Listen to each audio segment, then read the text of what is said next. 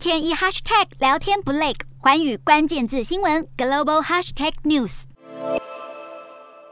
北韩自五月十二号首度通报新冠肺炎疫情后，一度单日新增确诊超过四十万例。没想到才短短十八天，二十八号就已经连续第二天单日通报确诊数少于十万。甚至有消息人士透露，北韩已经在当地时间二十九号中午十二点解封，还说这项决定是金正恩在解封前几个小时在政治局会议上决定的。但才刚传出解封消息，北韩疫情却出现反弹的迹象。北韩官媒三十号报道，二十九号单日新增的发烧病例。回升至超过十万宗，而且还新增一宗死亡个案。不过，最让人意外的是，从四月底到本月二十八号，累计发烧人数超过三百四十四万，但当中已经有三百二十六万人痊愈，而且只有六十九个人死亡。这跟金正恩祭出的物理防疫政策有关。有媒体披露，北韩的防疫政策手段强硬，居家隔离者受当地类似管委会主委的人民班长、警察、秘密警察、卫生所等单位管理。当中只有人民班长在接到隔离者的电话时，才会出借白米等粮食。国家完全不提供任何支援。北韩民众担心自己成为隔离对象，纷纷上街狂扫物资。但只要居家隔离者被抓到外出，